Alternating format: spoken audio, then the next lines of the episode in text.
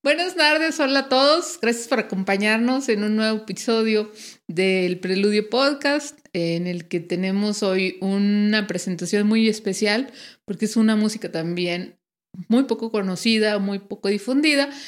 Sin embargo, es importante que, que se conozca, que se sepa, que la gente la, la, ubique como una disciplina más de la música, como una como un género más musical que es especial y que tiene ciertas características. Para esto nos acompaña en el estudio de campus el día de hoy mi queridísimo amigo Luis Ariel.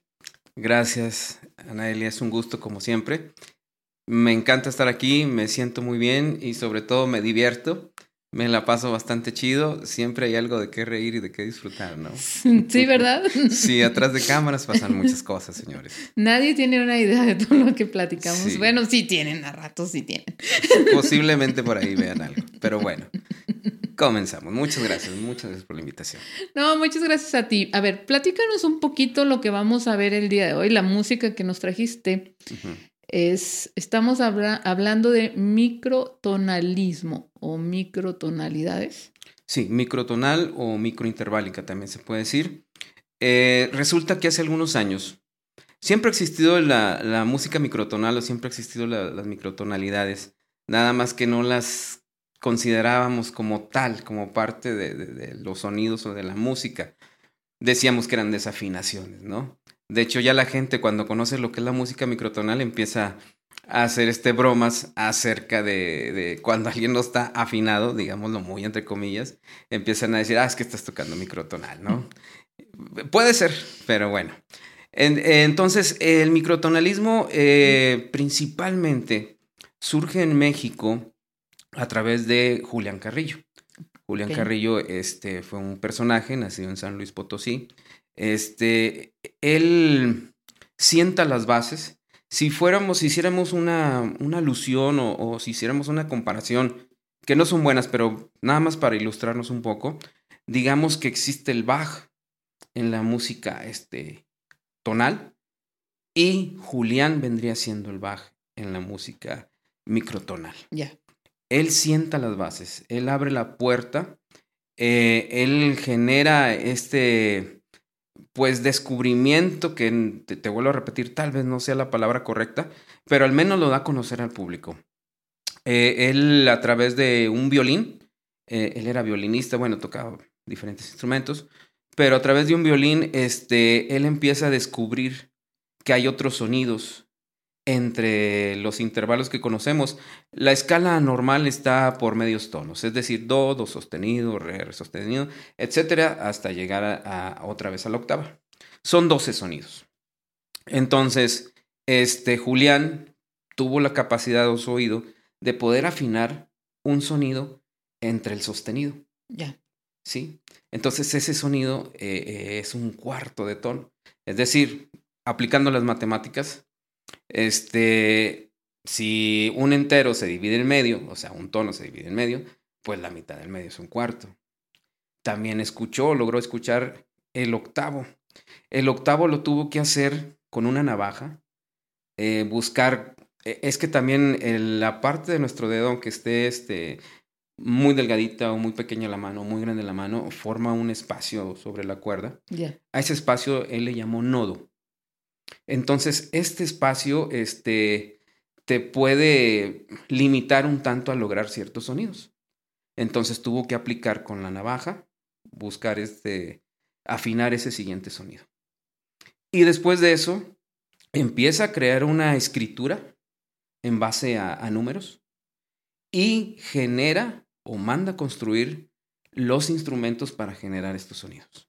Ya. Sí, existen arpas, existen guitarras, existen pianos que están, digámosle, alterados, que ahorita está tan de moda esa palabra, ya desde hace muchos años que existía. Entonces, este, él los mandó a hacer, mandó a afinarlos, obviamente, y logró e, este, generar ciertas partituras. Incluso, pues, el, el instrumento más antiguo que conocemos es la voz. Entonces, él tiene también misas con microintervalos, o sea, creo que son de cuartos de tono. Las misas que él tiene. No las grabaron en México. las grabaron en Europa. Curiosamente, Julián Carrillo, eh, digamos que es famoso, por decirlo de esa forma, en otros países, como Europa, en Asia. Eh, pero aquí en nuestro país eh, no es muy conocido, tiene, pues casi nadie lo conoce, ¿no? Salvo los que estamos adentrados y la comunidad en el mundo dentro de la música microtonal, yo creo que no llegamos ni al 1% mundial. Tenemos ahí algunos enlaces, existe una universidad de música microtonal y somos muy poquitos en el mundo. O sea, es increíble ver este, gente, no nada más estadounidense, europeos, iraníes, gente de otros países que ni te imaginas, hindúes, este, y, y, conversas ahí con ellos y exponen lo que están haciendo, aprenden de los maestros, en fin, o sea, se genera ahí una cuestión muy padre, ¿no? Con todo esto, pero no llegamos a ser ni el 1% de la población mundial. Ya. Bueno. Entonces, lo que, lo que vamos a escuchar y vamos a ver el día de hoy eh, son improvisaciones acerca principalmente de cuartos de tono. ¿sí? Eh, es totalmente improvisado. Al decirse improvisado es de que no existe un papel, ¿verdad? Este, sino que los sonidos los vas generando en el momento. Eh, ojo, no significa que no sepamos lo que estamos haciendo, sino que es al contrario, es consecuencia de un estudio de años, de una preparación de años, de un escuchar, de un ver, de un leer, de un aprender. Ese es el resultado. No está escrito en su totalidad. Bueno, no está escrito porque sería un poco más complicado, cosa que veremos un poquito más adelante por los instrumentos. No todos los instrumentos pueden tocar música microtonal, pues porque, por ejemplo, los, de cuerda podría ser, porque tienen un diapasón, se le llama fretless, que no tiene trastes, pero algunos sí tienen traste, entonces ahí lo que se puede hacer es cambiar las afinaciones, pero no están hechos la cuerda para dar determinados sonidos, ¿no? O sea, la vibración, el grosor, eh, todo eso, o sea, la cuerda no está hecha para música microtonal, está hecha pues para que la afines, como decimos en do, ¿no? O en la, como le dicen, 440. Ya, ya. Sí. Bueno, eh, ¿te parece bien si escuchamos un, una primera interpretación? Sí, antes de eso nada más quisiera decir, es un ensamble que surgió hace algunos añitos, este, no muchos, con un, un gran amigo que tengo y cómplice de todo esto, que es Héctor Zárate. Este, muchos lo conocemos aquí en, en, la entidad, en muchos lugares. Este, él me ha acompañado a través de este viaje, ¿no? porque también no, no es muy fácil encontrar quien, quien le guste o, o quien empate. Dispuesto sí, a... dispuesto a hacer todo esto. Este, este ensamble lo, lo creamos y le pusimos por nombre La risa de la Catrina. Es lo que vamos a escuchar ahorita. Muy bien, entonces adelante con la primera pieza.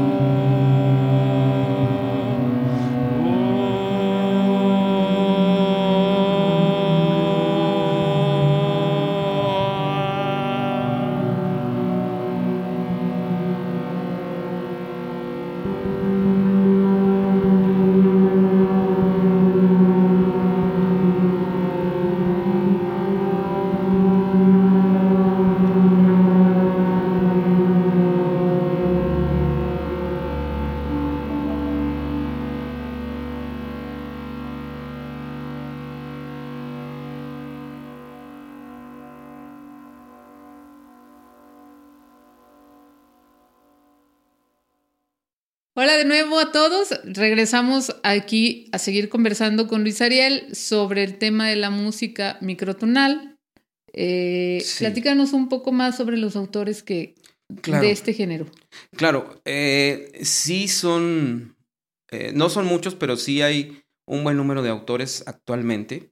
Este, pero yo el día de hoy quisiera dedicar nada más a tres autores. Dos son mexicanos y uno es México-americano. El primero ya hablamos de, de, don Julián Carrillo, este, de que él sienta las bases acerca de esto. Y después, eh, casi con una diferencia de algunos años, no sé exactamente si 10 o 12 o 14 años, eh, surge otro autor mexicano, eh, se llama Augusto Novaro. Ok. Sí. Él también creó algunas de sus algunas teorías que son muy válidas y que son también muy aplicables. Eh, él, vamos a imaginar que existe una como una regla, es una regla que usamos para trazar, ¿verdad? Que usan los niños o que usamos nosotros. Esa regla es una octava, o sea, de do a do es un sonido, pero él puede dividir eh, esos, esa octava o esa escala en determinados intervalos o sonidos. ¿sí? Aquí es importante decir algo de que para crear este tipo de música entra mucho lo que es la parte de, la, lo científico, entra lo que es la física, entra lo que es la matemática, de ahí viene de que algunas personas no estén muy de acuerdo con la música porque los instrumentos o para tocar este tipo de, de, intervalos no son muy expresivos. O sea, no es lo mismo cuando tú ves un guitarrista tocando alguna pieza clásica o no tan clásica, pero tiene rasgos de expresividad, este, tiene sus dinámicas y tiene sus vibratos, o sea, cosas que te dan a, entender lo que está pasando, ¿no? Te transmite lo que está pasando. Pero, por ejemplo, regresando a, Augusto Novaro, él divide esa, esa escala, le puede dar desde 5 sonidos hasta 15 sonidos. Y no tienen un nombre, o sea, ya no es do, do sostenido, re, etcétera, etcétera. Ya tienen un número, igual que lo hizo Julián Carrillo.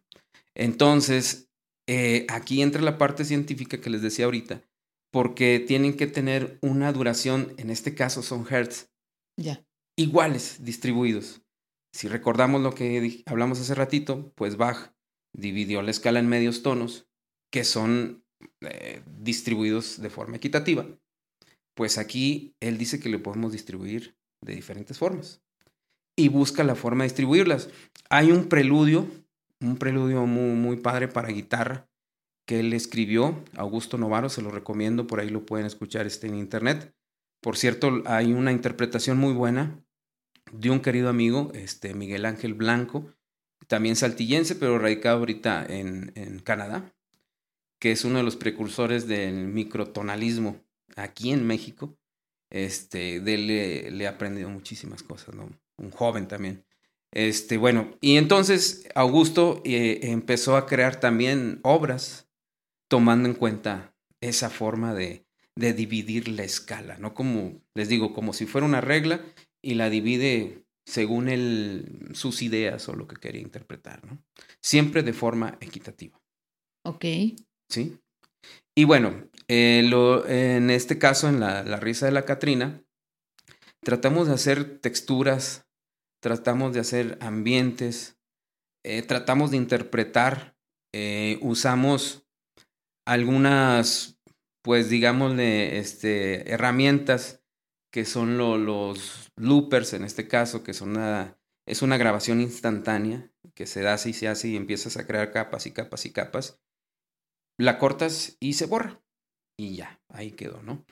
Y nos ayudamos de otro tipo de, de pedales que traen efectos como reverb, como delay, este, y otros sonidos más extraños que están, este, que cada vez resultan más, ¿no? Entonces nos ayudamos mucho de eso para crear ese tipo de, de atmósferas y, ese tipo de texturas para darle, eh, eh, para hacer el uso, en este caso, lo vuelvo a repetir, de cuartos de tono. No nos estamos saliendo en otras, en otras afinaciones. Nada más el cuarto de tono, ya que en el bajo fretless no tiene trastes o le quitamos los trastes. Entonces, este, está dividido por medios tonos cuando está con los trastes. Pero, eh, pues sí puedes afinar el oído a escuchar un cuarto de tono. O sea, es cuestión de irse imponiendo. Entonces, como no tiene la limitante del traste, puedes este, resbalar un poco más el dedo, hacerlo un poco más para atrás, un poco más para adelante y logra sacar este, un sonido, ¿no? Y en el caso de la guitarra que, que nos presenta Héctor, pues está alterada la afinación, nada más. Los trastes ahí están. Sí existe la guitarra fretless, eh, pero la verdad es que es muy poco usual. El bajo fretless sí es más usual porque lo puedes, eh, eh, puede, de alguna forma, cuando, si también eres contrabajista, que, es mi caso, y no puedes llevar tu contrabajo, llevas el fretless y tiene un sonido muy parecido al contrabajo. Entonces es más aplicable en el trabajo, ¿no? En las big bands, este, en, la, en el funk, de hecho, pues Jaco Pastorius fue el, precursor del bajo fretless, más él no hacía microtonalismo, o sea, nada más emite ese pequeño como ronquidito, ¿no? Donde la cuerda no, no tiene límite del traste, entonces se oye ese mm, así muy padre, ¿no? Que, que le da ese toque. Entonces, eh, eh, es más usual traer un bajo fretless que una guitarra fretless, aunque sí existe, pero en este caso, pues estamos usando, nada más alteramos las afinaciones de cada cuerda. Ok, bueno, eh, pues sí nos estás dando una clase muy interesante sobre un tema realmente es interesante por el, por el, por esta comparativa que haces con las matemáticas, pero también porque son sonidos a los que, como bien dices, no estamos acostumbrados, ¿no? Sí.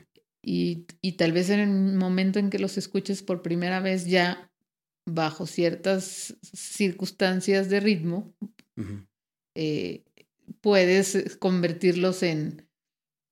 Los puedes interpretar como la música que son. Claro que sí. Eh, hay una, ahorita que estabas diciendo, eh, me voy a salir tantitito, porque hay una anécdota muy chistosa. Este, había un programa hace muchísimos años yo era muy niño, pero sí me tocó verlo, que se llamaba Siempre en Domingo. claro, yo, yo, no era tan niña. Bueno, digamos que éramos, igual de niños. Éramos así. jóvenes. Sí. Entonces, este, hay una anécdota, no me tocó ver a mí ese, ese programa en específico, pero hay una anécdota de que, no sé, el señor Raúl Velasco invita a algunos músicos a, a interpretar algo pequeñísimo, pues no podía interpretar más, pues porque se le iba a la audiencia. La televisión sí. y todo el rollo. Entonces, este, se comenta o me comentan que el señor dijo, este, les pido que tapen este, las jaulitas con, de los pajaritos con una telita, con una colchita, porque estos sonidos pueden alterarlos y hasta pueden morir y que no sé qué. O sea, eso me da mucha risa. Es una anécdota que quería platicar porque realmente no pasa eso, señores. O sea, de hecho, el microtonalismo está también en el canto de los pajaritos. O sea, no todos toca, eh, cantan este, la misma tonalidad, ¿no? De que, oh, déjame, estás dando un lado, ¿sabe qué? No, o sea, no. O sea, cada uno tiene su, su estilo. De hecho, la, la música de, de, de, gente como, como eh, eh, los más antiguos, eh, de, los indios navajos, de los indios que ahorita también son kikapú, tienen unos cantos donde aplican el microtonalismo. Obviamente no saben qué es eso, ¿verdad? Pero hacen el... empiezan a moverlo. No se mantienen un tono. Eso es parte del microtonalismo. Por eso les digo que siempre ha existido, ¿no? Algunos cantos negros también hacen lo mismo, o sea, manejan esos cuartos de tono obviamente ya lo traen este, en su ser, eh, eh, no lo saben, o a lo mejor algunos sí, pero lo manejan también, que lo oyes y dices, o sea, se oye padre, ¿no? Raro, diferente, sí, pero padre. Entonces no es realmente algo nuevo, sí ha existido siempre. Sí, bueno, es que el, sonido es ilimitado, se podría decir. Sí, sí, sí, es ilimitado, no tiene límites. Eh, bueno, ahorita vamos a seguir platicando. Hay algunos aparatos en los cuales ya puedes hacer muchísimas cosas. Muy bien. Entonces, ¿vamos por una segunda pieza? Claro que sí, con todo gusto. Okay. acá la segunda pieza.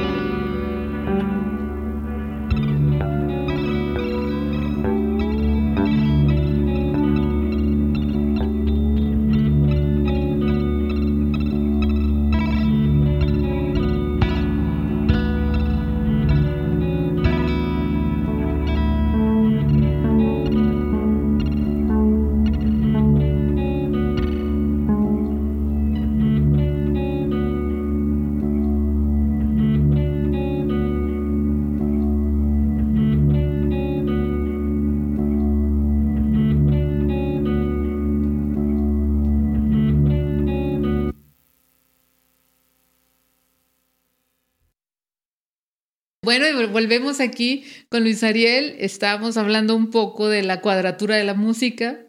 Y voy a contar un mal chiste, pero no me importa. Tuve un maestro sí.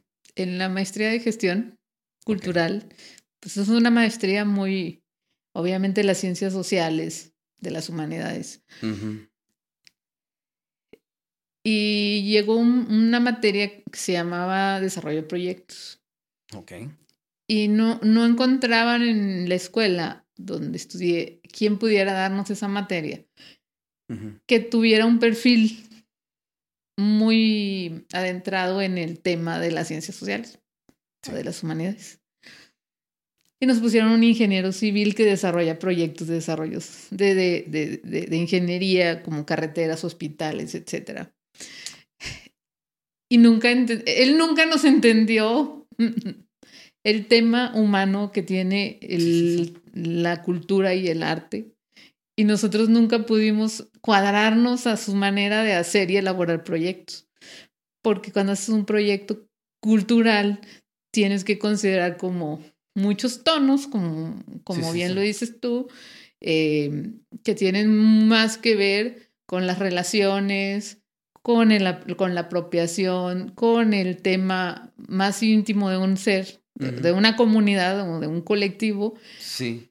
Que con las matemáticas propiamente, ¿no? Sí. Entonces, ahorita que explicabas este asunto de es que la música es matemática pura, recordé recordé e, ese tema de que nunca pudimos congeniar con ese maestro en específico, porque él estaba como con una visión muy cuadrada en números para desarrollar un proyecto y nosotros teníamos que considerar otro tipo de factores. Sí.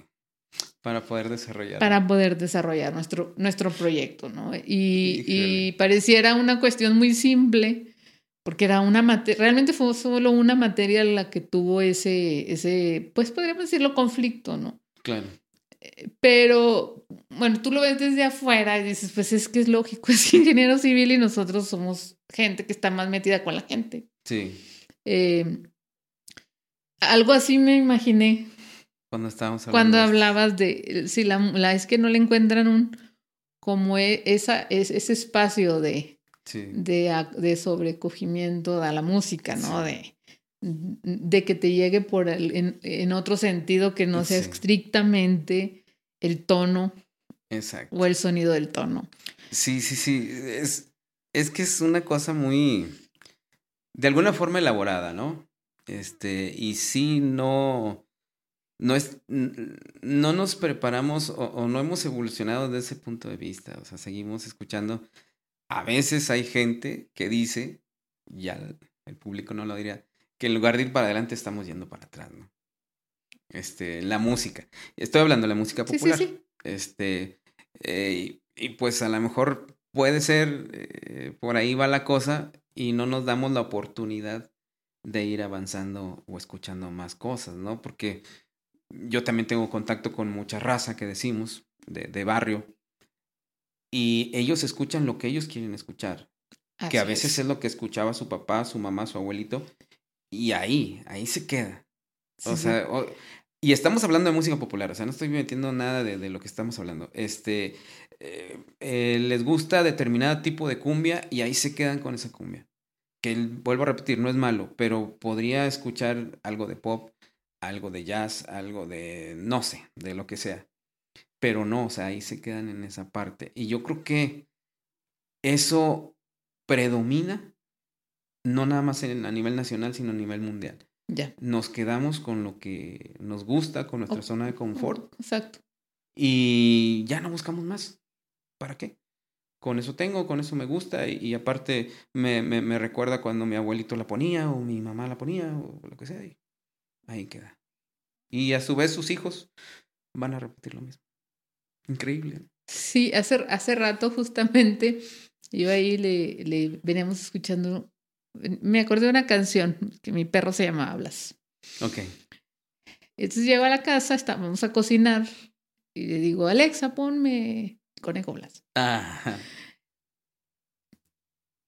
y me dice que no lo puede hacer porque no está todavía configurado el, el Amazon Premium. Ah. Pero que me va a poner una canción muy similar al Conejo Blas de Pedro Infante. Yo, "Chin". ¿En serio? Sí. Es que yo, ah, caramba. Sí, sí, sí, es de Francisco Gabilondo Soler, Sí, como sí, que de Pedro Infante. Sí. Y me puso 100 años. Ah, Entonces ella, ella sigue ahí cantando, sí. eh, la música sigue corriendo, nosotros cocinando, el niño y yo. Y yo empiezo a cantar la canción. Ajá. Y mi hijo se, se extraña, como que nunca en la vida había escuchado un bolero, un- una canción de ese tipo. Y dice, ¿te la sabes? Y le digo, pues es que son las canciones de tu abuelo. Sí. Y "Ma, mi abuelo escucha esto. Y Sí. le digo, sí, tu abuelo escucha esto. Pues, obviamente en la época de tu abuelo no existía la música que tú escuchas ahora, ¿no? Sí. Eh, lo importante es que uno no se quede nada más con lo que nos precedió. Sí, es buscar un poquito más allá. Es que hay una película de Pedro Infante donde canta, Canciones de Cricri. sí, eh, la del oso carpintero, Sí, sí salió el oso car- carpintero. pero y- no sé si Conejo Blas. Yo nunca he escuchado Conejo Blas Con con, Pedro Pedro Infante. O sea, me llamó, me llamó muchísimo. Entonces dije, bueno, va a poner canciones infantiles Sí, con otros, con, porque yo nunca mencioné a Pedro Infante. O sea, yo nada más le dije, ponme la canción Conejo órale. Y dijo, no puedo ponértelo por esto, esto y otro. Este, ¿quieres? Pero la inteligencia artificial, ah, sí, me ¡Ay, generó, me generó que Pedro Infante La estaba cantó. cantando. Sí. Oye, fíjate que hablando un poquito, bueno, ahorita que estamos nombrando la o mencionando la inteligencia artificial, este, ya en otro podcast que hicimos hablamos acerca de ello. Y me llevé esa tarea como de estar pensando acerca de la inteligencia artificial. Yo creo, ya ahorita, hoy, justamente hoy, que si la inteligencia artificial la tomara o iniciara algún músico dentro de la microtonalidad, Podría ser, sí. nos va a dar todo. Se va a crear otro Mozart, otro Beethoven. ¿Sí? Sí, sí, sí. Porque puedes mover como tú quieras. Le das los patrones a seguir de cuartos, de octavos, de esto, de esto, de esto. Esto sobre esto, bla, bla, bla. Y te lo va a generar. O a lo mejor ya existe y no las encontrado. A lo mejor sí. Sí, sí, sí. Posiblemente. Si existe, debe de tener cuatro o cinco meses, porque de ahí para adelante, de atrás sí, sí le sé. Los últimos meses sí ya no. Este, pero si, si nos ayudara, o si la gente, o si no sé quién sea ingeniero, no sé quién lo haga, eh, pudiera meter las reglas para crear algún tipo de, de, de música microtonal, estaría genial. Ya no andarías batallando. No. Si, si es guitarra o es bajo fret. No, ya. No, no, no, no. Es que esa es otra parte bien importante. Eh, los instrumentos, ya no existe el instrumento físico para crear esta música. O sea, tienes que alterar determinado, lo que dec- decíamos ahorita de los hertz de las ondas. Producen un sonido y sobre eso vas creando eh, música o, o vas acoplando un sonido encima de otro y haciendo cosas este, con ello mismo. Eh, eh, pero ya no existe un instrumento como tal. Nosotros, honestamente, estamos trabajando de forma arcaica, o sea, con un bajo, con una guitarra y haciendo cosas. Pero actualmente, este, ya no se utiliza. Se programa, se hace, eh, hay un sinfín de cosas que, que, que están haciendo los, los, las personas nuevas o los autores nuevos, recientes, donde utilizan todo un programa o varios programas para generar, perdón, este, sonidos y con esos intervalos, ¿no? Ahí sí que ya no batallas. Bueno, batallas y no, ¿verdad? Porque tienes que generar otra cosa, ¿no? Pensar qué es lo que quieres. Pero aparte de eso, este, entra lo que estábamos hablando ahorita de que también necesito escucharla en algún aparato adecuado para, para ello. Claro. Este, que es otra de las cosas, otra de las limitantes, de que pues no voy a poner el celular para escuchar este, una pieza que compusieron hace cinco o seis meses, ¿verdad? En ese estilo.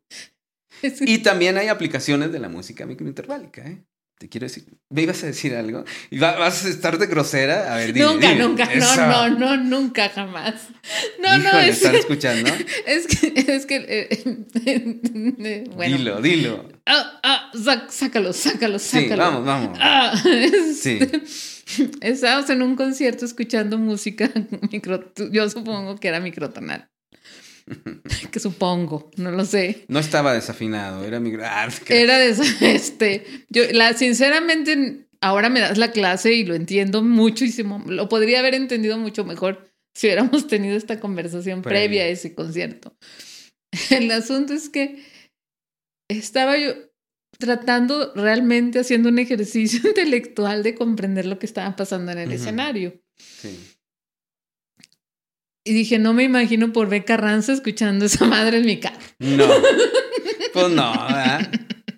Así que llegas a la fiesta. Eh, ¿me puedes poner el preludio de, La misa de de... Gusto Novaro, por favor? Pues, pero súbele, ¿no? Eh, Ponle más bajo. Así, ¿no? Pues no se va a poder, ¿verdad? Sí, está. Amplifícalo. ¿no? Sí, sí, que se oiga aquí, cabrón. Así como los domingos que tienen estos sus ruidos, ponle Gusto Novaro. Sí, Estaría chido. ¿Por qué no? pues sí, pues cada, cada uno, ¿verdad? sí, sí. cada quien. Pero sí puede ser. Imagínate que cuando el vecino ruidoso te pone sus canciones que a ti no te gustan, tú le respondas con un microtonal. Y que se le muera el perrito. No. No, no, no. Los pajaritos. No, no, no, no, aquí no, aquí O no él sale así, ¡ah! cosas, ¿no? Sale el vecino, ya, por favor.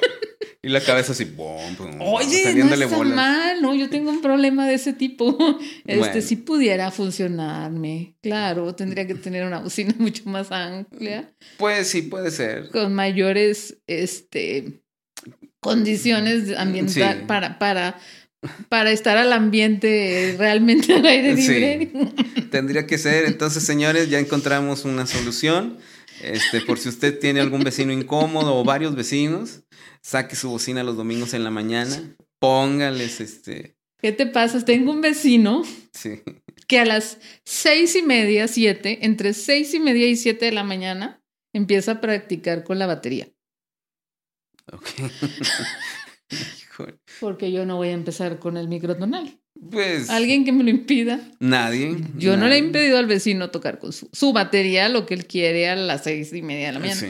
Lo escucho porque es a la hora en que se van mis hijos. Entonces entra el silencio en la casa Y empieza. y a los, eh, no sé, 10, 15 minutos en el Inter.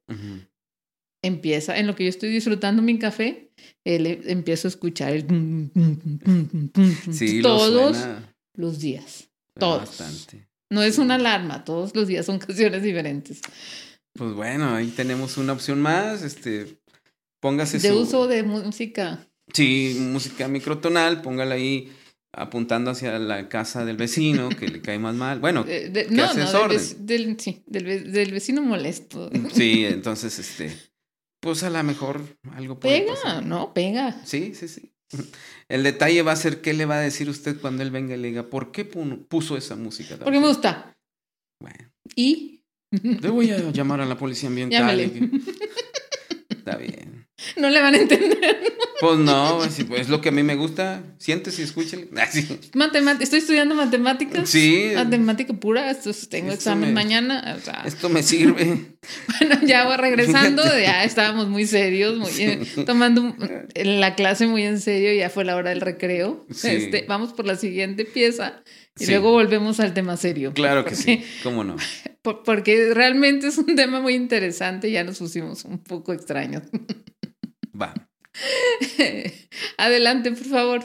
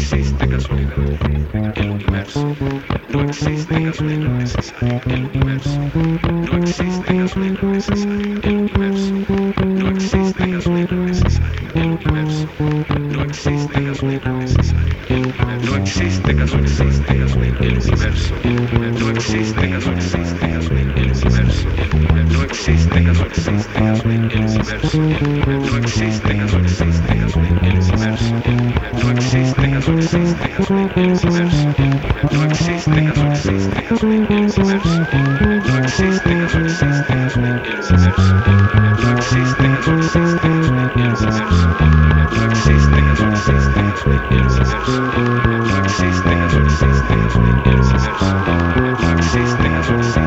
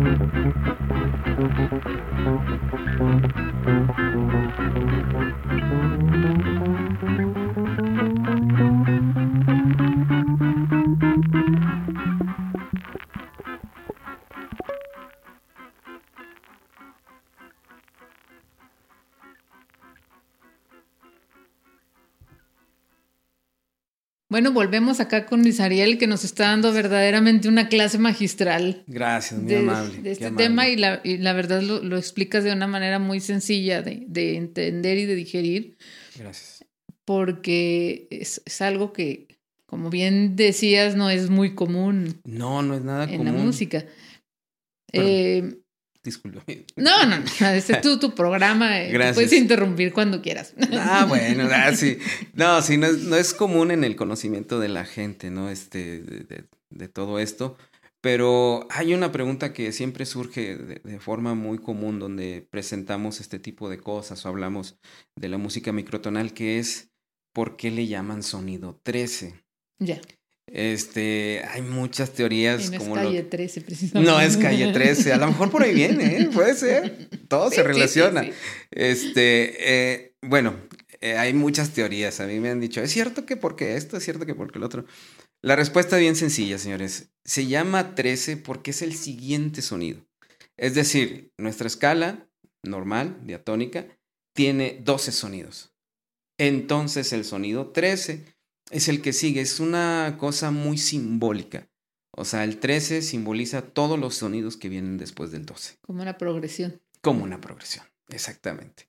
Entonces no, no tiene otro significado que es que se dividió en 13, que nada, nada, nada que ver.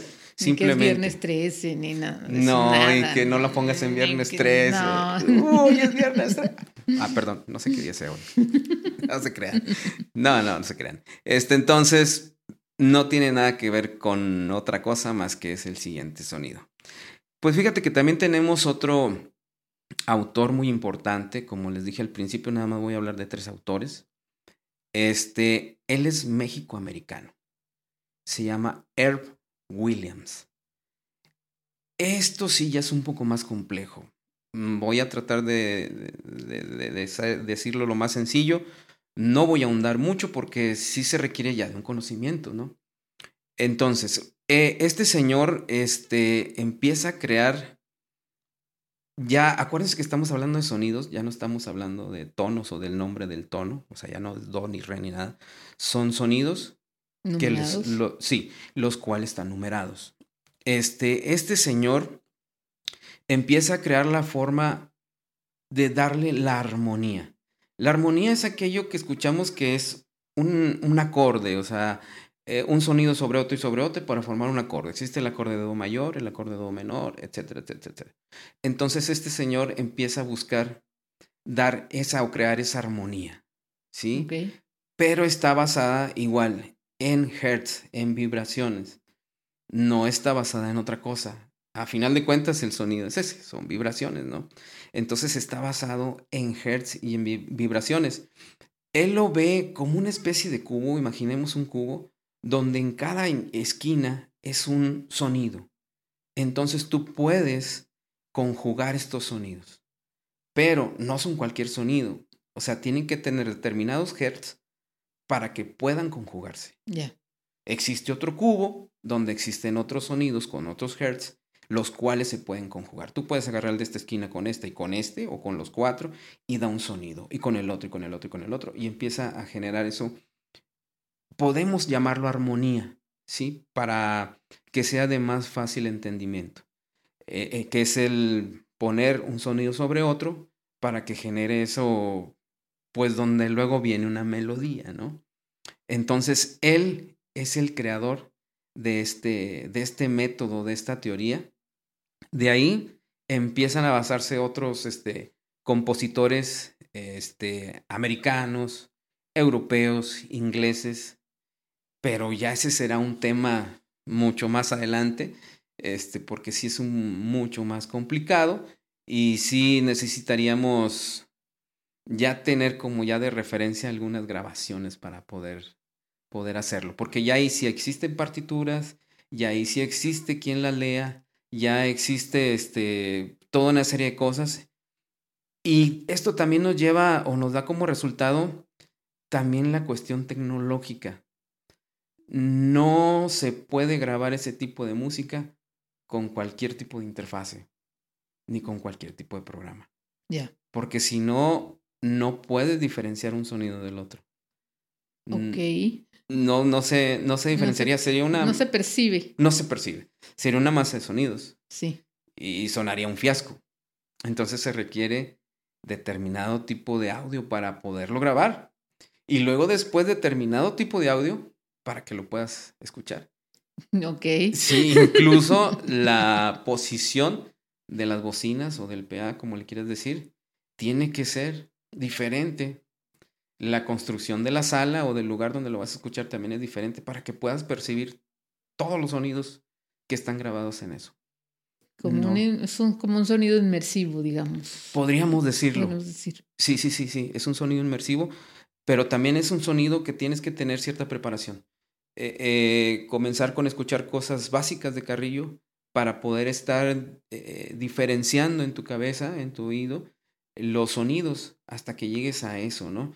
Es como, como cualquiera de nosotros, este, empiezas escuchando en tu casa desde José José, desde una cumbia, desde este, desde ese, y en determinado momento empiezas a agarrarle gusto a la música clásica, al jazz, a cosas así ya un poquito más elaboradas o más complejas, y empiezas a diferenciar sonidos, y luego eh, empiezas a relacionar el sonido con el instrumento, y luego empiezas a relacionar la melodía con una contramelodía, y luego la armonía contra la melodía, y luego el contrapunto, etcétera, etcétera. O sea, igual no sabes los nombres o no, las cuestiones técnicas no las sabes, pero en tu cabeza oyes y dices, ay, eso es de Beethoven porque suena así, así, así, así. Ya. Me explico, es un proceso, es un crecimiento dentro de la música.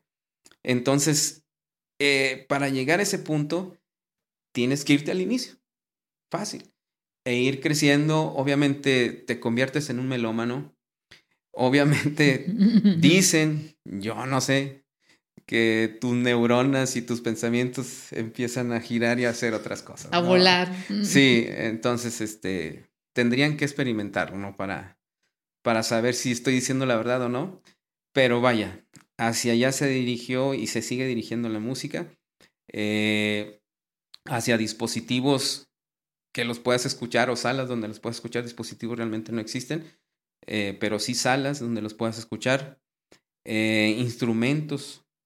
Julián genera los primeros instrumentos, por eso hice la comparación de, de Bach con Julián, porque él los hizo eh, totalmente rudimentarios, podríamos decir, o sea, tener una caja de resonancia como las arpas, este, como las guitarras, como los pianos, pero él les puso esos este, sonidos en medio de esas teclas, ¿no?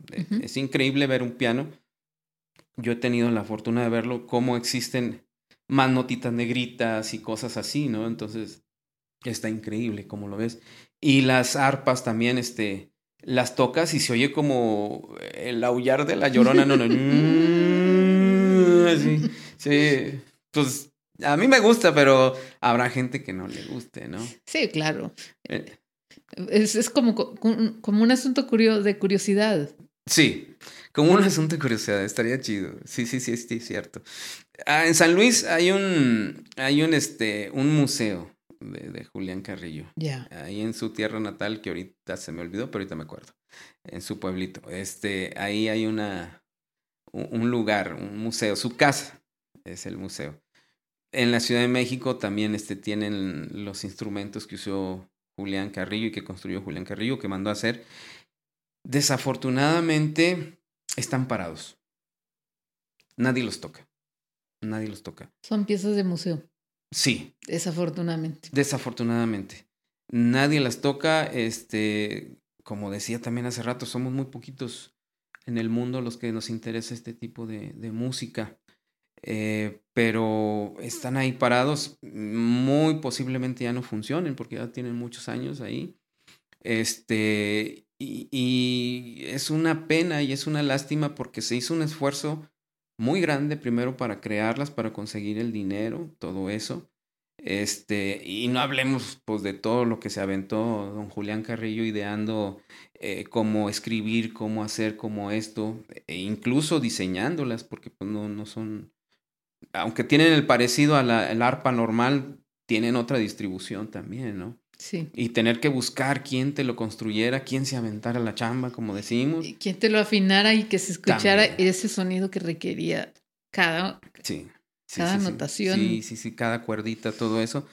Entonces sí es de, de, de, de sentir un poquito de pena porque están ahí, nadie los toca, hay música escrita para esos instrumentos, nadie los toca. Este, si tú buscas en YouTube, pues le pones ahí Julián Carrillo, Augusto Novaro, salen las piezas de ellos, interpretadas algunos por gente muy reciente, ¿no? Este, y otras también muy antiguas. La, la misa eh, eh, de microtonos, creo que todavía está en blanco y negro, algo así. O sea, no me, ah, o sea, es muy antigua, ¿no? Este, pero ahí está, o sea, está la evidencia, pero ya no ha sido tocada su música como debió de haber sido, ¿no? O sea, nos quedamos en esta zona de confort de varios cientos de años, donde seguimos escuchando y tocando lo mismo. No digo que esté mal. No, no. Eh, pero deberíamos de ir evolucionando, esa es la lógica. Pero la curiosidad siempre te lleva a cosas nuevas y a conocer, adquirir como, como habilidades de, sí, de descubrir sí, una nueva manera de escuchar. Sí, así es, pero no sé, tal vez no sé si la mercadotecnia o, o el hecho de generar dinero vendiendo algún tipo de música. O que vas a matar los pajaritos. Sí, los perritos iban a salir corriendo, los pajaritos iban a caer, necesitabas taparlos con una cobija. Por favor. Eso bueno, lo que pasa es que ese es precisamente, ese es el tema, que hay un desconocimiento de lo que es este, esta música, de esta corriente y, y que se necesita difundir. Eh, ahorita antes de empezar bromeamos un poco sobre, sobre lo que nos traería este programa especial. Dices es que hoy eh, también tengo un grupo de salsa por eso. sí, sí, sí. Pero la verdad es que sí consideramos que es como necesario que, que se sepa que en, en, el mundo existe algo tan específico como, como los microtonos o la microtonalidad y que en Saltillo también se hace, ¿no? Sí, lo más, lo que yo Poquito, considero. Pero, o sea. Sí, yo creo que más adelante va a haber más gente. Este, yo creo que a lo que yo le doy todavía más importancia de eso es de que un mexicano es quien surge con la idea y quien lo establece, quien sabe, quien establece cómo escribirlo, ¿no? Hablando de Julián Carrillo, es su, su mm, estudio es el que se llama la nota 13, ¿verdad? Eh, su, su, su, tratado, digamos, ¿sí? Sí, sí. ¿Y eh, qué tan cierto Sonido es? 13. Sonido 13.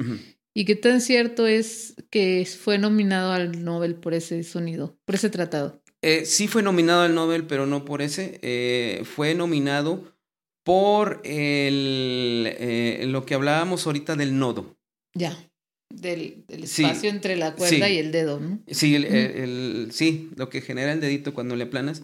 Fue por eso, eh, no propiamente por la música, eh, ya que, bueno, me voy a atrever a decirlo, pero no sé si pueda existir un Nobel, o sea, sería en todo caso un Grammy, pero es imposible.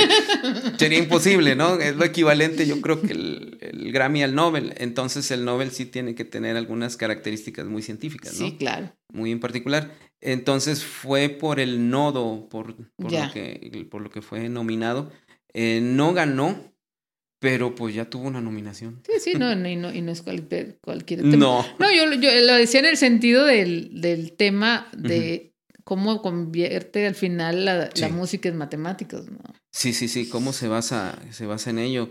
Este, eh, tienen que estar tan conjugadas y es, es por eso que los puristas, no sé si exista, se puede aplicar la palabra a ese tipo de melómanos o de gente que escucha mucha, mucha música, que no puede escuchar o que no le gusta escuchar este, la música microtonal, eh, eh, se queja de que realmente no es música por lo que comentábamos ahorita, de que no le, no le encuentran esa pasión, no, no, no les dice nada porque está tan cuadrada, podemos decirlo desde ese punto de vista de la distribución de los hertz, en ese punto, a eso me refiero, está cuadrada o medida que no le encuentran en, en su ser o en su cabeza este, que realmente sea música. Ya. Sí, o sea, está distribuida los sonidos, no es la escala normal. No les gusta a los puristas, digamos. Ok. Entonces, ¿qué te parece si vamos con la siguiente rola? Sobres. Vamos. y, y, y volvemos para seguir platicando con Luis Ariel sobre este tema.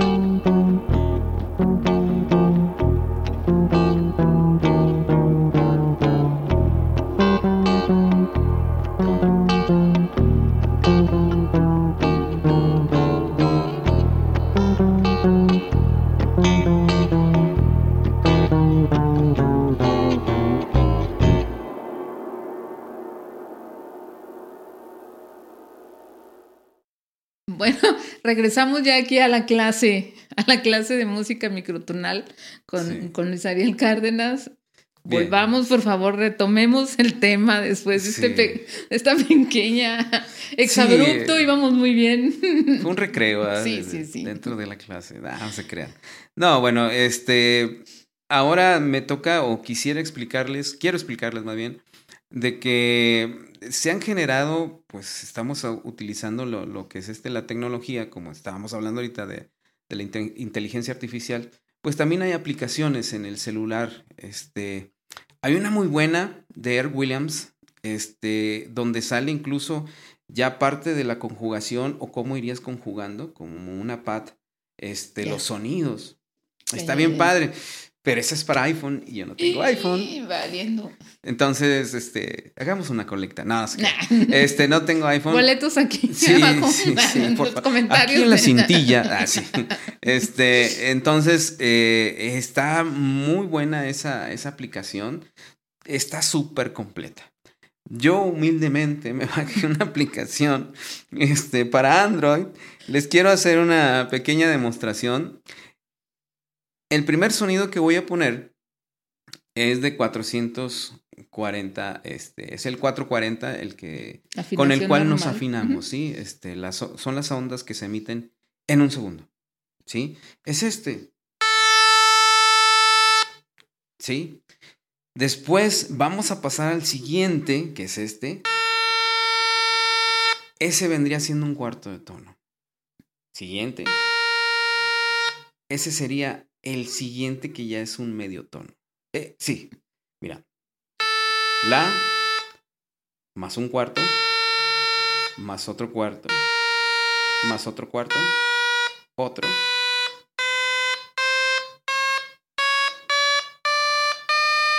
Ahí está la octava.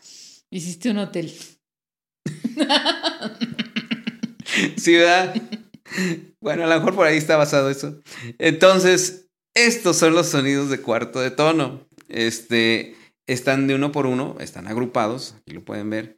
Eh, la, aplicación este, se llama Microwaves o microondas. Este, trae más cosas, pero la verdad les recomiendo más los que tengan iPhone y quieren adentrarse un poquito. Este, ahí viene eh, esa, esa, aplicación eh, de Herb Williams se llama, que fue el autor que les mencioné, el tercer autor, que es México Americano. Este, hay una aplicación que le hicieron para la teoría que él, que él sustenta, donde ya se oyen ya la mezcla de sonidos y tú puedes irlos mezclando de alguna forma. Entonces se lo recomiendo ampliamente. Esa fue una pequeña explicación eh, sonora de cómo sonarían los cuartos de tonos en forma consecutiva. Cómo van variando. Sí, cómo va creciendo, mm, sí, las vibraciones que emite y bueno, va subiendo, va subiendo, va subiendo. Obviamente puede sonarnos extraño, este, pero les aseguro que de repente han escuchado música microtonal y no se han dado cuenta este sería motivo de otro programa. ¡No! Ya te gustó venir a campus. Ya lo tenemos bien consentidos. Claro, gracias, qué amables. Este, sí hemos escuchado ahí, por ejemplo, hay algunas películas. Hay una película que ojalá y tú te acuerdes el título. Es de una película donde llegan unos extraterrestres. Sí, es ochentera. Este, Llegan santo contra los No, no. Ahí el santo no se metía con extraterrestres, nomás con momias y monstruos. El hombre lobo. Eh, donde llega ese platillo o esa nave y los terrícolas nos tratamos de comunicar con él, con ellos. Es, es, americana. Sí. Encuentros cercanos del tercer tipo. Posiblemente sí. Que hacen sonidos con luces. Sonidos con luces, sí. Exacto. Ahí entra la música microtonal. Ok, sí, sí. Véanlo, vean, esa escena tiene ciertos... ciertos este, sí, y contestan y empiezan a variar eh, eh, los sonidos, pero no existe, eh, no son por medios tonos, sino que van ahí variándolos. Entonces, esa sería una prueba, creo, más ese sí no tengo el dato exacto, en una parte de un tema de los Beatles, Stockhausen, un compositor, al final de un tema hizo, es que yo no soy maníaco, soy ese 1% que no le gustan los Beatles. Entonces, este, hizo una, una cosa ahí al final con orquesta donde hace unas variaciones microtonales. Cortita, pero sí, sí creo que sí la hace. Entonces sí hemos, sí hemos escuchado algunas cosas, pero como que no nos hemos dado cuenta. En algunas películas de terror también este, se han usado eh, la música microinterválica, donde se oye, pues tú sabes, tienes que darle la música para que sí atraiga la atención y te asustes y sientas este, esa tensión. Entonces también este, hemos, o se ha usado la música microtonal en esas partes. Ha habido más casos, o sea, sí, sí hemos escuchado, mas no, no sabíamos que era eso. Ya. Bueno, ya saben, ahora cuando escuchen sonidos raros, sí. estamos hablando de música. Sí. microtonal. Microtonal. sí. No se asusten si, si tienen un hijo aprendiendo un instrumento. No está desafinado. está un cuarto de tono hacia atrás, hacia adelante.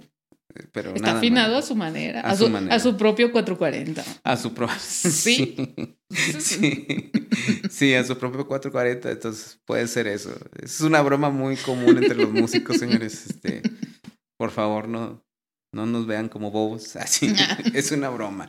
Pero sí, este, hemos, eh, hemos estado muy relacionados con la, o bueno, un poco relacionados con la música microtonal.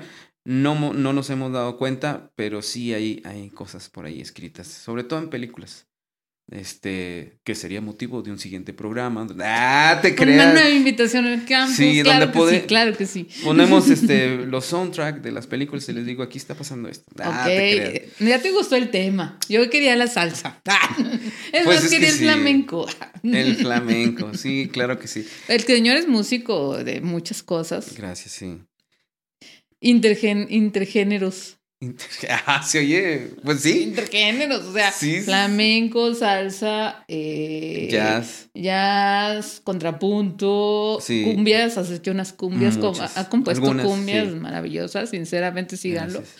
Este, y qué interesante que también puedas abrirte a este, a este tipo de música que, que no es tan común. No, no es nada común. De hecho, me, me, me, es, me apasiona más este tipo de música eh, porque va más allá. O sea, te exige leer, te exige escuchar, te exige exigirte para poder ejecutar, para poder afinar. O sea, aunque no lo perciban o no, lo perciban como desafinado, no, o sea, eh, tienes que tener la capacidad de poder afinar un cuarto de tono el octavo me falla de repente, pero más o menos lo intento, pero el cuarto sí me, sí me sale el cuarto de tono. Este, y bueno, eh, lo demás son parte también fundamental de mi vida y son proyectos eh, que he hecho con grandes amigos. Eh, siempre he trabajado con amigos, nunca he trabajado con personas que... Nunca con enemigos. No, no tengo enemigos, pero no he trabajado con, con personas que no sean empático, ¿no? Entonces, este, son proyectos muy padres, muy bonitos, eh, donde hay algo que, que, direcciona el proyecto. Por ejemplo, el caso de, eh, del flamenco, perdón, flamenco con jazz se llama Cuarto Acento. Pues tenemos a Cristina Vera, que es este, una bailadora extraordinaria yucateca que radica en, en, Saltillo.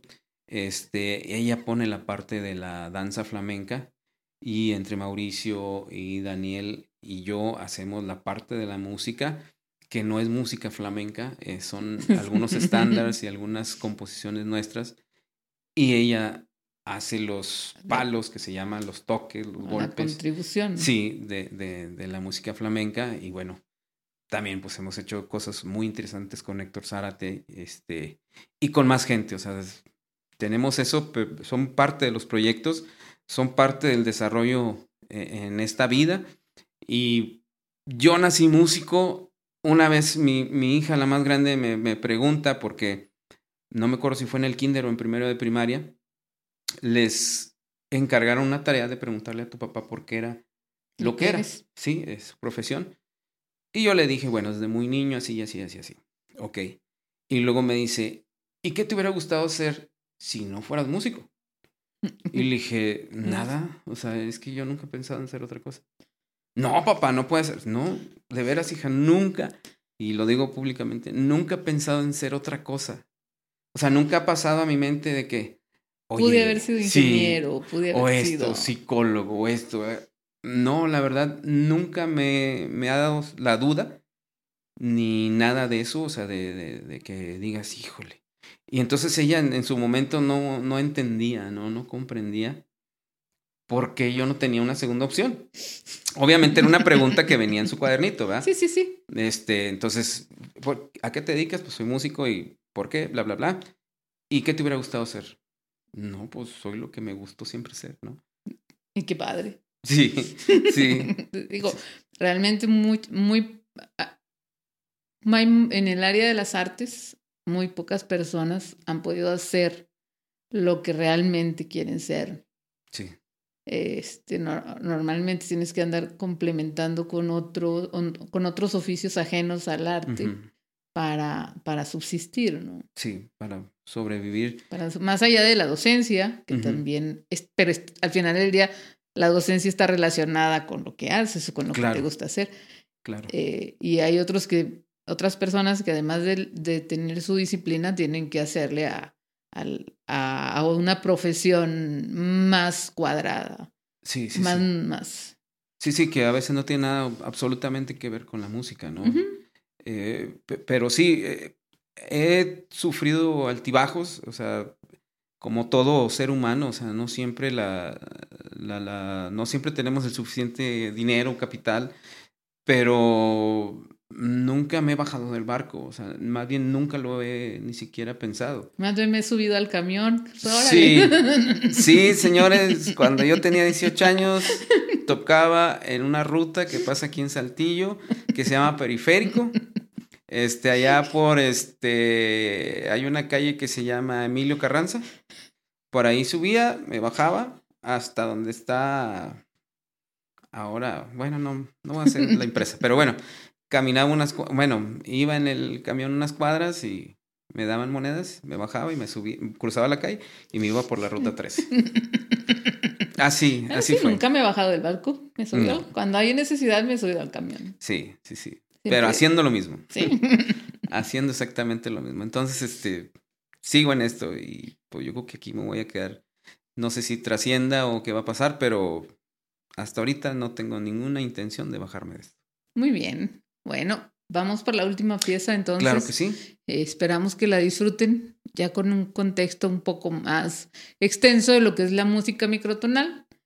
Vamos por la última pieza seleccionada para esta tarde, tarde noche. Adelante, por favor.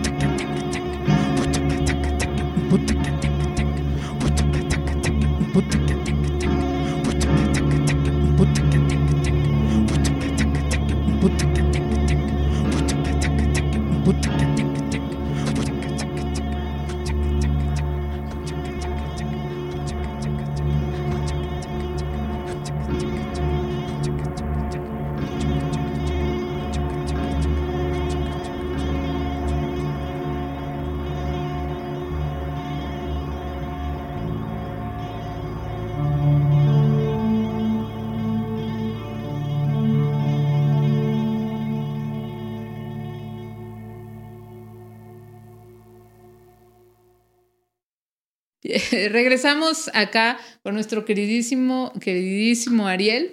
Gracias, Ariel Cárdenas, gracias. gracias. gracias, por acompañarnos hoy. Gracias. Eh, gracias por regalarnos esta música.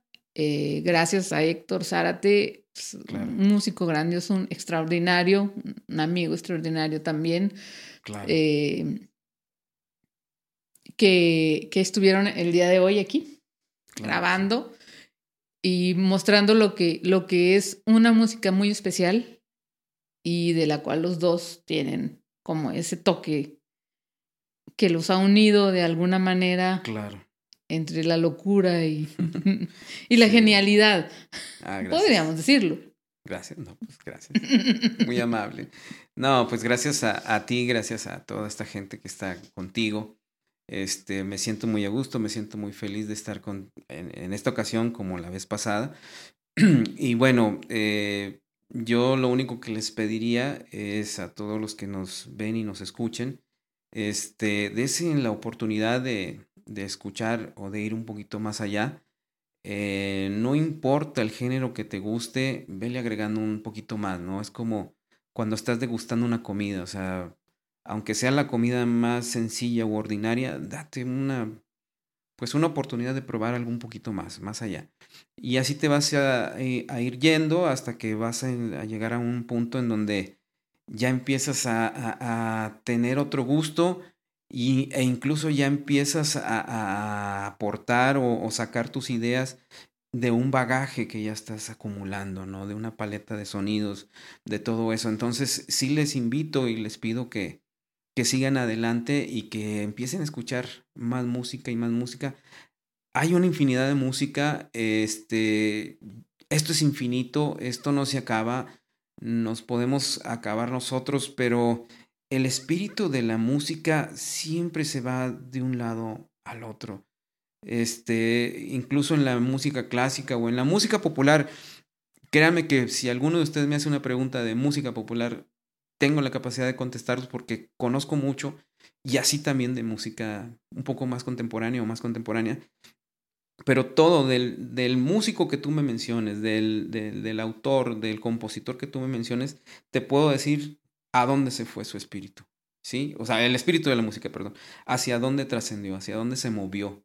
Pero siempre se va a estar moviendo.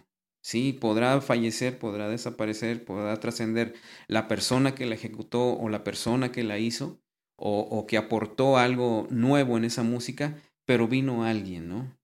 A es. desarrollarlo. Y vi- después de ese vino otro y eso se confirmó, se conformó en otra idea y vino otro y vino otro y vino otro y siempre ha estado en evolución constante.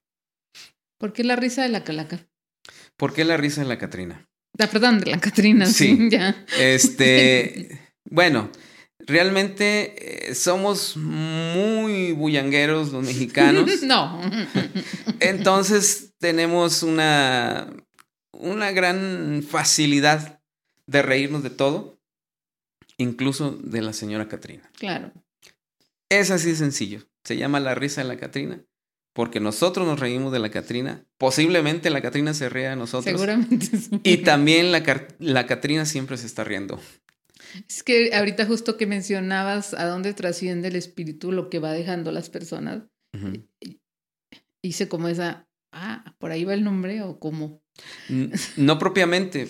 Pero- Tien- ajá, podría ajá. tener algo que ver, pero es algo más sencillo. O sea, eh, siempre va a haber esa burla y esa risa hacia la muerte, hacia la Catrina. Nada más que no quisimos ponerle muerte, pero le pusimos Catrina porque pues es también muy mexicano. el término. Sí. Entonces la Catrina también es un término muy mexicano, ¿no? Entonces, y aparte, siempre, siempre se está riendo. Nunca he visto una Catrina que no se ría. ¿verdad? Siempre se está riendo. Entonces, de ahí viene este nombre. Y aprovecho para decirles, este, creo que también Héctor ya lo había mencionado en otro programa. Eh, eh, tenemos dos discos de, de esta, mm, con esta configuración o de esta formación o de este grupo, eh, el cual eh, me comentó Héctor que recibió una cierta nominación. Entonces vamos a estar este, posiblemente ahí en una biblioteca este, donde se están conjugando, donde están juntando diferentes estilos de músicas en de México. Ya. Entonces, este, está la, la risa de la Catrina, muy posiblemente en unos días se vaya como parte de ese bagaje cultural. Entonces, pues para nosotros es importantísimo y es una alegría muy grande. Sí, claro, es, es, es como el, el recibir un reconocimiento de, por, por algo eh, eh, que haces, que es poco común. Sí. Pero al final tiene el mérito precisamente de, de llamar la atención. Exacto. Y también les comento que esos dos discos fueron la tarjeta o fueron el boleto para viajar a Europa. Ok. Eh, cuando presentamos esos, esos discos, se vio gente interesada en Marruecos, se vio gente interesada en Madrid, se vio gente eh, en Bélgica. Y, y, fue el motivo para que nosotros nos fuéramos a una gira este, con, con la risa la Catrina. Ya. Fíjate qué importante ha sido para nosotros. Sí, 2016-2017. Sí, sí. Ya ves, sí, sí, lo estudié. Eh, amiga. Sí, la chamba. Eh, sí, qué, qué, padre. Luis, gracias por acompañarnos. Dinos dónde te pueden encontrar, dónde pueden sí. escuchar tu música y la música. Sí. Bueno, eh, me pueden encontrar en las redes sociales. Estoy como Luis Ariel Nato, así Nato, N-A-T-O. Este, me pueden encontrar en Instagram, me pueden encontrar en, TikTok, en fin, me pueden encontrar en YouTube. Ahí es donde tengo más cosas en, en YouTube. Eh, en Insta eh, subo videos chiquitos que hago en el momento de alguna técnica o de alguna presentación que tuve aquí o en otro lugar. Este, subo cositas. Este, ahí aparece mi correo electrónico. Como quiera se los digo, pero es mejor que lo vean porque luego se, se confunden. Es Luis Ariel Bass, o sea, B-A-W-S, como bajo en inglés, arroba gmail si tienen alguna duda, si tienen algún comentario, si quieren escuchar específicamente temas de la, de la risa de la Catrina, yo se los puedo hacer llegar este, a través de un MP3 este, okay. para que lo, lo escuchen. Eh, no está disponible, disponible en ninguna plataforma, la verdad, porque no es un no es música eh, comercial, o sea, no, no, no está para ese tipo de, de cosas. Por ahí hemos intentado y bueno, a ver si más adelante se puede. Pero si gustas escucharla con toda confianza, me puedes mandar un correo. Yo te regreso y te regreso con algún MP3 de uno o de varios temas.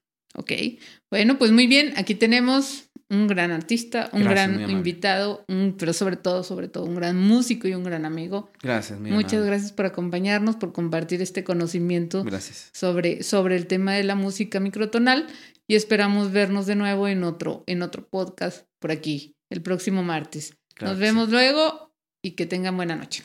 Gracias.